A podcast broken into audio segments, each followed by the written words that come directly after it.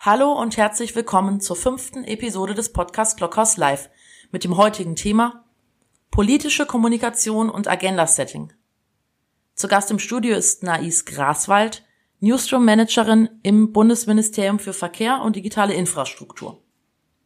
Nais sagt, wir wollen politische Geschichten erzählen, damit Politik und Menschen sich wieder besser verstehen.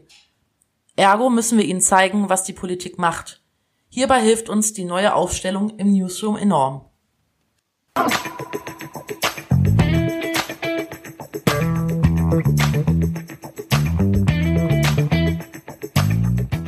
Hallo Nais, schön, Hi. dass du da bist. Hi Eckart. Wo erwische ich dich gerade? Bist du im Homeoffice? Ich bin heute im Homeoffice. Ich habe nicht frei. Ich bin im Dienst ähm, gewesen bisweilen und ähm, genau, bin zu Hause am Prenzlauer Berg in Berlin. Okay. Ich fange mal mit der, wir beide kennen uns recht gut. Ich darf das tun mit so einer halbwegs sehr direkt gestellten Frage. So eine junge Dame wie du, die Expertin im Bereich Social Media ist, warum arbeitet man dann in einem Bundesministerium. Was hat dich ins Bundesministerium verschlagen oder was reizt dich an der bundespolitischen Kommunikation? Die Frage darfst du mir sehr gerne stellen. Ich höre sie auch nicht zum ersten Mal. Ähm, bestimmt auch nicht zum letzten Mal. Tatsächlich ähm, bin ich in der Bundesrepublik in der politischen Bubble in Berlin äh, schon heimisch, weil ich war da zuvor vier Jahre im Bundestag die persönliche Referentin ähm, des jetzigen Ministers, ähm, Herrn Scheuer. Mhm. Und habe davor auch an der FU den Master studiert in Politikwissenschaften, dort mit dem Schwerpunkt politische Kommunikation. Deswegen sozusagen schon lang in der Kommunikations- und Politikblase. Ähm, und die hat mich irgendwie gefangen, äh, weil ich sie hoch faszinierend finde und weil immer sehr, sehr, sehr viel los ist und kein Tag auf jeden Fall ist, vor allem in unserem Ministerium, wie der andere. Okay. Das heißt, bei dir ist gar nicht so eindeutig, ob dich die Politik zu Social Media oder Social Media zur Politik gebracht hat. Ähm, ich glaube tatsächlich, dass mich die Politik, und da muss ich ganz ehrlich sagen, die amerikanischen Wahlkämpfe, die waren etwas schneller. Okay, ja. Ähm, das gebracht haben. Ich habe angefangen mit äh, Obama in meinem Bachelorstudium noch ähm, und habe dann weitergemacht mit Trump und Ted Cruz. Und wenn man da einmal das analysiert hat, dann hat ein Social Media, dann hat ein die Digitalisierung und über Trump brauchen wir ja gar nicht reden. Dann, ich meine, ich habe meine Masterarbeit auch mit Twitter geschrieben. Genau. Okay, Hut ab. ähm, nimm doch unsere Zuschauer so mal so ein bisschen mit. Wie ist ein Tag im Neuigkeitenzimmer eines Bundesministeriums? Also wenn ich das so vom Begriff höre, ich weiß noch, als ich erste Mal, wo ich im Haus war, da habe ich unten vor dem Eingang noch gedacht, jetzt kommt was ganz Langweiliges auf mich zu. Wie ist so, wie ist dein Alltag? Ähm, genau, ganz langweilig. Es ist ein sehr, sehr äh, cooler, großer Raum, wie du ja bestens weißt. Du warst ja schon öfter mal da. Und ähm, unser Tag beginnt jeden Tag mit einer Redaktionskonferenz ähm, gleich morgens gegen, ähm, ja, ich überlege gerade halb zehn, genau. Ähm, und da sind nicht nur die äh, mit Teammitglieder des Neuigkeitenzimmers anwesend, sondern eben auch die Redenschreiber, Öffentlichkeitsarbeit, alle Menschen, die irgendwie für das Haus kommunizieren. Das sind dann ja roundabout ähm, bestimmt 20 bis 30 Menschen und die ähm, im Moment eben digital, sonst tatsächlich vor Corona in einem Raum ähm, besprechen, was der Tag zu bieten hat und was die Woche äh, zu bieten hat und klären sich auf, und dann starten wir den Tag. Die einen im Neuigkeitenzimmer und die anderen müssen leider zurückgehen in ihre Einzelbüros. Auch spannend, du sagst mittlerweile leider. Nur ist ja so eine Einführung von so einem physikalischen oder architektonischen Newsroom nicht für jedes Unternehmen leicht. Ich weiß auch, dass Wolfgang Einetter mal gesagt hat, bevor er das eingeführt hat, waren dicke Eisentüren da.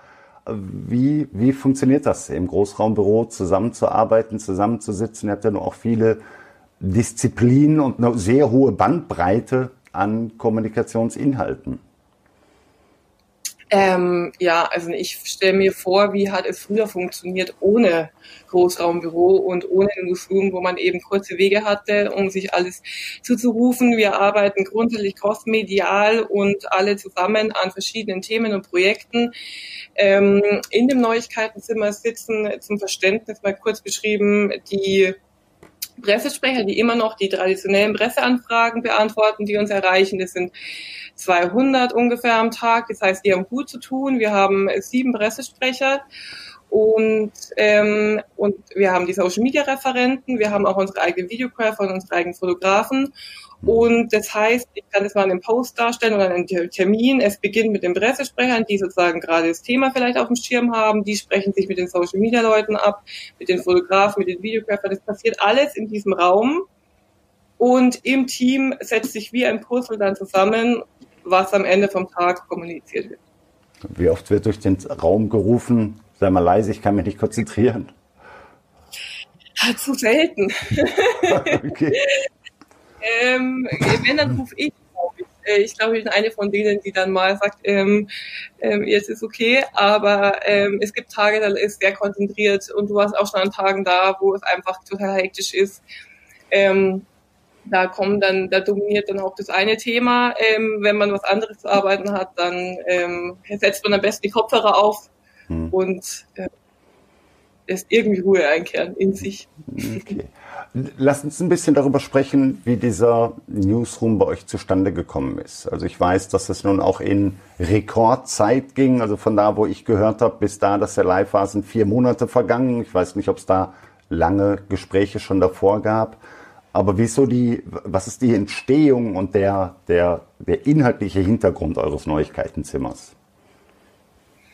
Der Gründer grundsätzlich, also die Idee kommt ja von Herrn Eineter, also von dem Pressesprecher des Ministers Wolfgang, den du vorher schon erwähnt hattest, dem Minister selbst.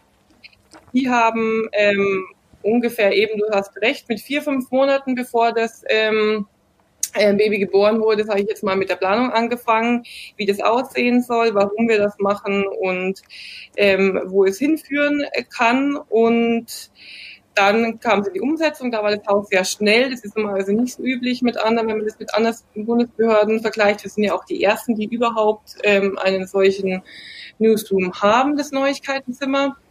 Und dann kam es in die Umsetzung, da sind wir auch super dankbar, da haben alle im Haus irgendwie kräftig mit angepackt. Also die Vision war da, dass wir voranschreiten, auch unter diesem Gedanken, dass wir doch das Digitalministerium in nicht direkt, aber indirekt sind. Ähm, und dass wir da jetzt voranschreiten wollen, neue Kommunikationswege begehen wollen. Und dann sind wir im September 2018 gestartet und haben zwei Referate. Du meintest ja schon, die Eisentüren.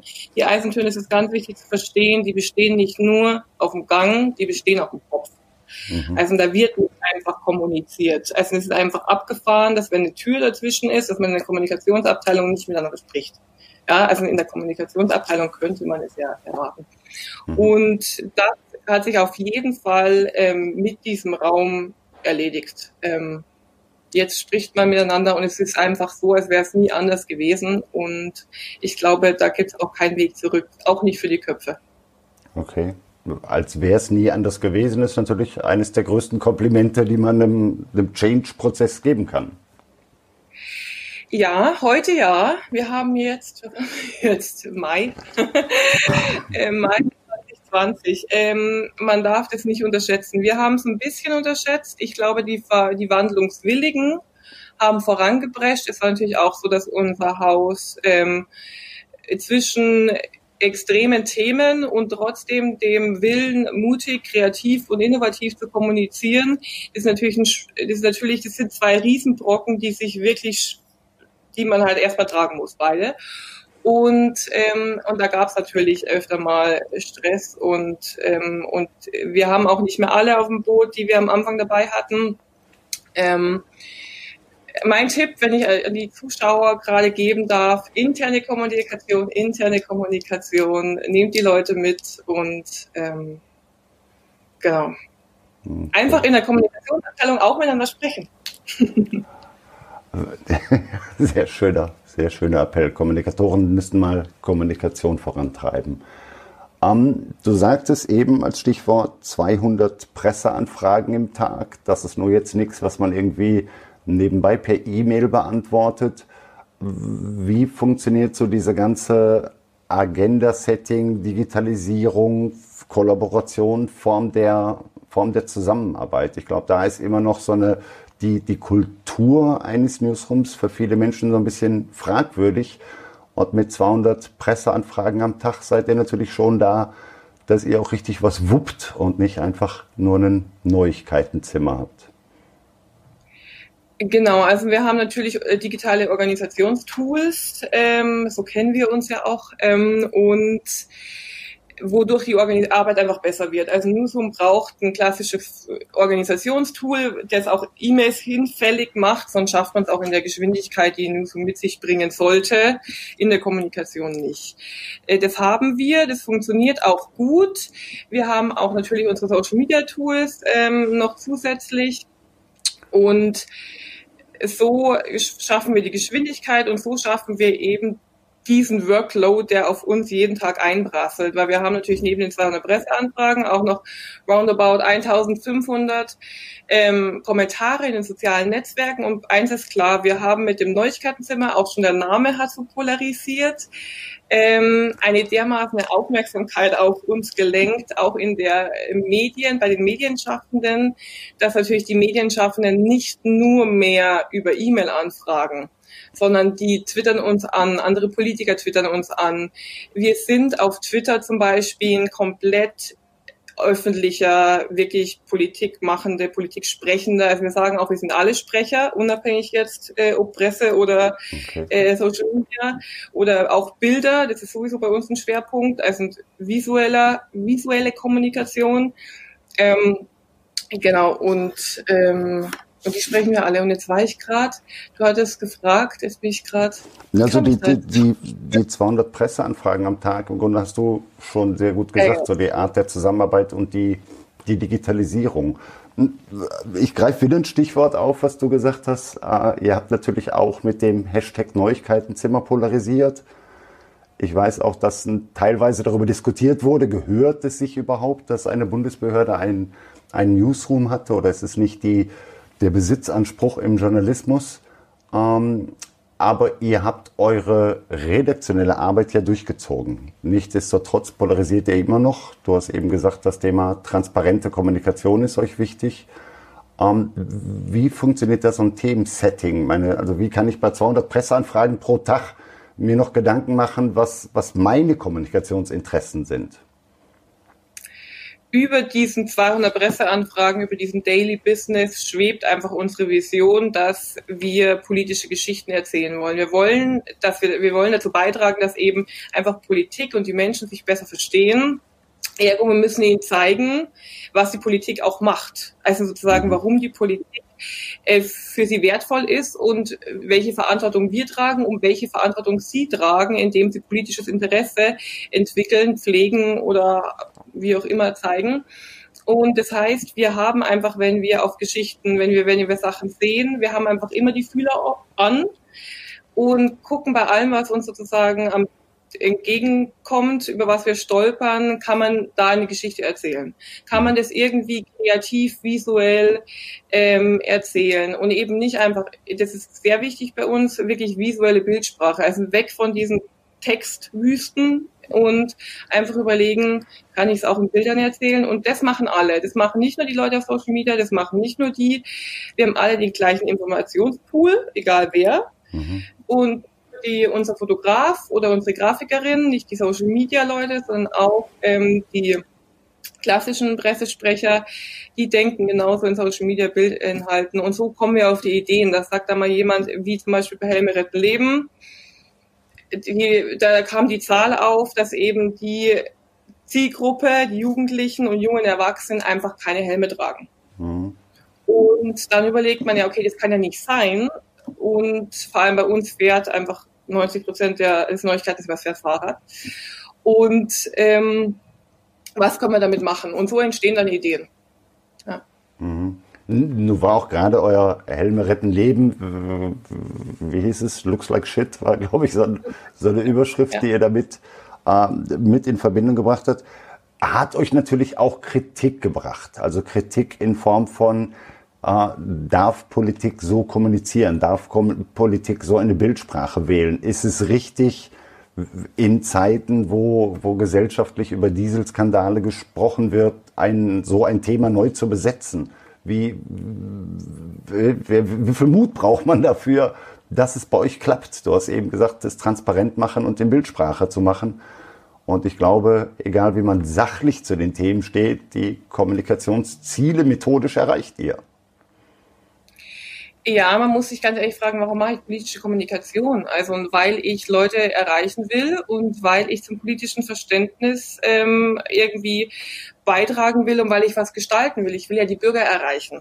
Und warum soll nur weil diesen, dieser Skandal ist, der ohne Frage unsere reaktive Kommunikation mehr als gefordert hat, ähm, müssen die Leute ja trotzdem Helm tragen oder sie sollten trotzdem einen Helm tragen. Und wer das einander ausschließt, hat keine Leidenschaft für Politik. Also man kann ja nicht nur auf ein Thema gucken. Okay. Und ähm, cooles also, Statement. Ähm, man, man, man muss ja trotzdem gucken, dass, dass der Laden läuft. Und wenn es so viele ähm, verschiedene Themen gibt, ähm, das eine Thema ist groß, aber es gibt noch so viele andere und die, die müssen erzählt werden. Ähm, und das haben wir gemacht. Und mit dem Hashtag, wenn wir gesagt hätten, bitte tragt Helm oder ich trage Helm oder so. Mhm. Ehrlich gesagt hätten wir in der, in, in dem, in der Flut von Content jemanden erreicht. Ich mhm. stelle die Frage in den Raum. Mhm. Okay. Sag was über eure aktuelle Kampagne. Ihr habt jetzt eine Kampagne so in so einem Comic-Stil und vielleicht können wir die dann auch mal so ein bisschen nutzen, dass du deine Erfahrung zu welche Bedeutung gibst du welchem Social Media Kanal, für welche Zielgruppe, welcher ist in deinen Augen Publikationskanal und welcher hat schon geschafft, ein Kommunikationskanal zu werden? Ähm, ja, sehr gerne. Also die neue Kampagne, also die kleine Kampagne, die wir gestartet haben für die Straßenverkehrsordnung, ähm, sehr attraktives Thema. Tatsächlich dürften ähm, die Zuschauer mitbekommen haben, da waren unter anderem die Bußgelder ähm, inkludiert.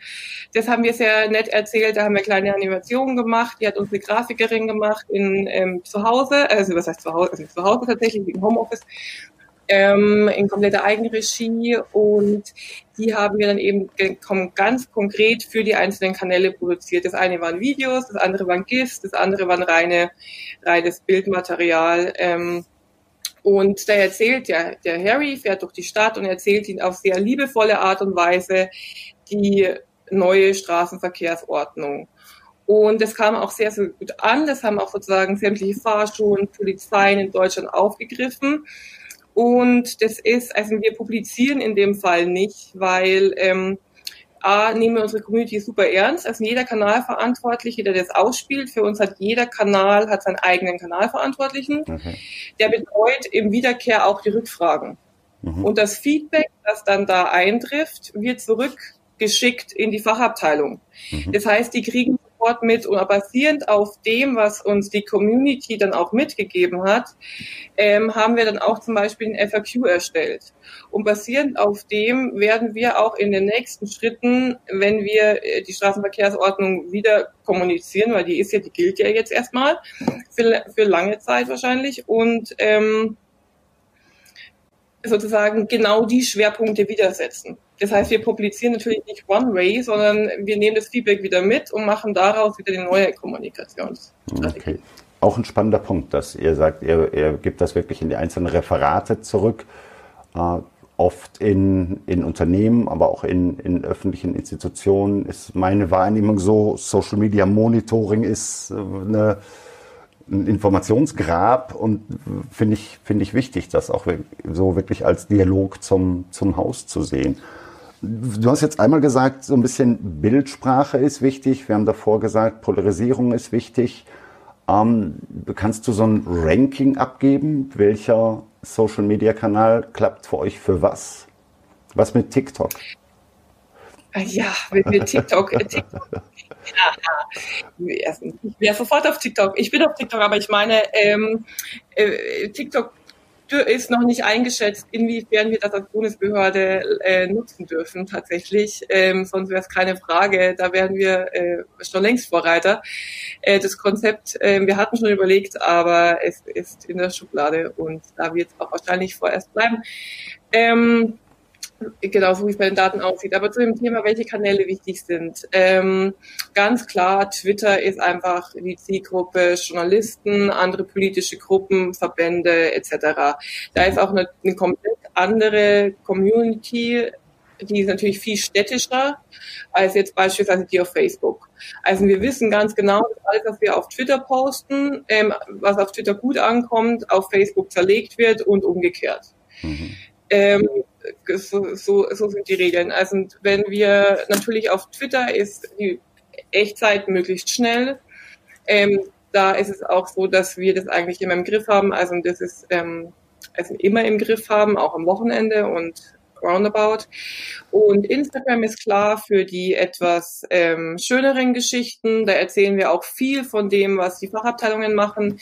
Da sind wir auch mittlerweile zum Glück so weit, dass die Fachabteilungen sich an uns wenden, teilweise mit, wir haben hier ein cooles neues Projekt, wir fördern hier irgendeine KI-Geschichte, autonomes Fahren etc. Wollte nicht davon erzählen. Mhm. Ähm, dafür ist einfach Instagram prädestiniert. Und Facebook ist ganz klar für die Community und auf Facebook zeichnet sich auch ein Trend ab, den wir auf jeden Fall verfolgen werden, die Messenger-Kommunikation. Also was wir direkt Nachrichten bekommen, mhm. mit ernsthaften Anliegen, wo eigentlich auch die Bürgerkommunikation einsteigen müsste. Also wir haben ja ein Referat, das wirklich noch Briefe und E-Mails ähm, beantwortet. Mhm. Das ist mittlerweile der Briefersatz. Die schreiben auch okay. so, als würden sie. Mhm. Also, Du hast eben in einem Nebensatz was ganz Spannendes gesagt. Ihr seht einen Trend, dass Twitter so bei in der in urbanen Gebieten mehr Nutzbarkeit hat als im, auf dem Land. Habe ich das richtig verstanden? Ja. Wow muss ich nochmal drüber nachdenken. Es ist alleine, es ist, ähm, es ist also klar, die, wenn man die Nutzerzahlen anguckt, ist ja selbstverständlich. Aber wenn man sich mal die Städte ähm, anguckt, wo man sich, wenn man sich die wiederkehrenden, also die wirklich aktiven mhm. ähm, Meinungsmacher und, und wo die sitzen, wo auch die Herde sind, wo sich Sachen immer wieder zünden, dann ist es ganz klar, ähm, ganz klar Großstädte oder mittelgroße okay. Städte in Deutschland. Okay, interessant. Ich meine, du sagst so Dinge immer, als wären die jedem Menschen selbstverständlich. Ich glaube, das liegt nur daran, dass sie dir so selbstverständlich sind. Ähm, Hut ab. Ich würde gerne mal so ein bisschen ähm, na, provozieren. Du hast ja gesagt in der Vorbesprechung, es ist nichts verboten. Wenn ich was frage, was du nicht beantworten möchtest, sagst du mir das schon. Ähm, inwieweit ist es noch so, dass die Kommunika die Politik bei in, in der Zukunft, ich meine das nicht nur auf euer Ministerium bezogen, dass die Kommunik dass die Politik die Kommunikation steuert oder wie weit steuert schon die Kommunikation die Politik? Also wackelt der Schwanz mit dem Hund oder der Hund mit dem Schwanz? ähm, Im Idealfall gemeinsam. Ähm, sonst sähe es auch komisch aus. Aber nein, ähm, es ist ganz klar, also die Politik, ähm, am Anfang, ist, am Anfang steht ja die Idee, die politische Idee. Das heißt, das, was aus den Fachabteilungen kommt, hat natürlich ähm, einen, einen politischen Gedanken, der am Anfang stand und der ist natürlich oft der oder die Politikerin. Ähm, inwiefern Sachen betont werden, hat natürlich oft die Kommunikation klar ähm, in der Hand. Aber wenn es wirklich große Sachen sind, dann immer in Rücksprache mit, ähm, mit, der, mit den politischen Akteuren, mit den Hauptakteuren, natürlich ist selbstverständlich.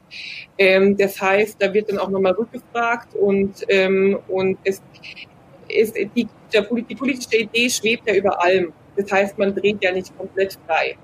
Mhm. Ähm, aber natürlich kann man manche Sachen mehr kommunizieren und, und vor allem was die Transparenzgeschichte angeht. Also das ist natürlich in der Kommunikation, wenn wir was kommunizieren, wir kennen ja schon die Gegenfrage. Mhm. Ja, natürlich nehmen wir die Gegenfrage gleich mit. Und natürlich halten wir dann nochmal Rücksprache, weil wir brauchen natürlich nichts anstoßen, wenn dann eine Gegenfrage kommt, die wir nicht beantworten können. Also so, äh, dann ist es natürlich wieder Runway und alles in unzufrieden. Mhm. Ja, sehr gute und, und auch verständliche Antwort, dass ähm, klar, dass auch über Gegenfragen neue Ideen, neue Schwerpunkte, Verschiebung der Prioritäten entstehen, ist ja auch eine, eine sehr vernünftige Vorgehensweise. Darf ich, darf ich da noch kurz rein? Sehr Weil äh, zu, dem, äh, zu dem Thema kreative Ideen, also ist wirklich das Grundverständnis, dass wenn man, und das ist leider oft auch, wenn man Personalfragen sich anguckt oder wenn man einstellt, in der politischen Kommunikation. Man darf nicht vergessen, dass die, also man, ein Kommunikator, eine Kommunikatorin brauchen schon politisches Verständnis. Also wenn man die politische Idee dann hat, dann, ähm, dann kann man auch die Sachen besser einschätzen, die zum Beispiel im Haus, die ganzen Schätze, die sich da oder die ganzen Geschichten, die sich da bergen oder die politischen Themen zu bewerten und zu wissen, wie man was betont oder ob man es heraushebt. Oft ist es leider so, dass Kommunikatoren Kommunikatoren sind und das andere sind politische Strategen. Aber im Idealfall verstehen die Kommunikatoren auch was von politischer Strategie. Okay. Mhm. Auch spannend. Ich werde mir das Video nachher nochmal angucken und werde anfangen, Stichworte zu machen, weil äh, du einfach das Talent dafür hast, viele Dinge als so eine logische Selbstverständnis anzusprechen, wo ich glaube, viele Menschen erstmal kurz drüber nachdenken müssen. Auch wie du eben das Thema Polarisierung, Storytelling, auch über Bildsprache, Messenger-Kommunikation machst. Da ist wirklich der Punkt, dass, äh, ja, dass ihr wirklich Trendsetter seid mit dem, wie ihr Kommunikation betreibt. Politischer Trendsetter, das, das äh, steht mir nicht an, darüber ein Urteil aber zu fällen. Aber kommunikativ seid ihr damit Trendsetter. Ähm, genau, also die Politik machen ja auch nicht wir, also die machen ja äh, das Haus. Also wir sind ja extern und wir nehmen wir Sachen, machen die Sachen raus und nehmen sie wieder mit rein und äh, wir sind sozusagen das Nadelöhr. Mhm. Mhm. Sehr cool. Ich werde Stichworte aufschreiben und werde dich zu vielen Dingen nochmal anrufen. Ich habe ja den Vorteil, dass ich auch deine Handynummer kenne. Alle, die Nais Handynummer nicht kennen, ähm, folgt der Dame auf LinkedIn, auf Twitter beteiligt euch auch an der Kommunikation mit dem BMVI. Ich glaube, auch da kann man als Kommunikator eine Menge lernen, wie, wie Themen gesetzt werden, wie reaktive Arbeit und, und proaktive Arbeit vernünftig funktioniert. Das ist wirklich für mich eine Kommunikationsreferenz. Ähm, ich habe immer die Situation, liebe Nais, dass ich am Ende des Interviews mich bei meinem Studiogast mit einem kleinen Geschenk bedanke. Nun weiß ich aber, dass ich euch ja nichts schenken darf. Ähm, wo bist du denn zur Grundschule gegangen? Verrätst du mir das? In Passau, in, in der Innenstadtgrundschule. In Passau. Wenn ich dich darum bitte, dass du mir eine Mail schickst mit der Adresse deiner Grundschule und eine Kontaktperson, würde ich gerne, anstatt dir ein Geschenk zu machen, ähm, bezahle ich zehn Fahrradhelme für die Grundschule in der du wow. zur Grundschule gewesen gegangen bist. Das ist super cool. Vielen, vielen lieben Dank. Und äh, ich habe da auch tatsächlich meinen mein Fahrradführerschein gemacht. Also ich ja. hoffe, die machen den immer und äh, können gleich die Fahrradhelme verteilen. Vielen lieben Dank. Wunderbar. Zehn Helme an deine Grundschule gehen raus. Ich muss noch eine kleine Anekdote erzählen, was für mich immer noch ein Highlight ist, was das Bundesministerium für Verkehr und digitale Infrastruktur angeht. Wenn man dort diese große Treppe hochgeht, dann ist so eine riesige schwarze Tür. Ich weiß gar nicht, ob das Schmiedeeisern ist, zumindest so in meiner nicht metallverarbeitenden Sprache fühlt sich das an wie Schmiedeeisern. Und da steht groß Glück auf drauf. Also auch das ist ein Grundwert, dass jeder nach der Corona-Zeit, ich weiß, ihr habt doch viel Besuch immer in eurem Neuigkeitenzimmer, auch da kann ich hier, ich hoffe, das führt jetzt nicht zu Problemen bei euch und ich hoffe, ich durfte das überhaupt, aber Werbung machen, wendet euch ans BMVI und schaut euch das Neuigkeitenzimmer auch mal live und in Farbe an. Liebe Nais, danke für deine Zeit, danke, dass du wieder da warst. Ich vermisse dich sehr und ich vermisse Berlin sehr und freue mich auf alles weitere. Tschüss. Ciao. Wir hoffen hoffentlich bald in Berlin. Sehr gerne.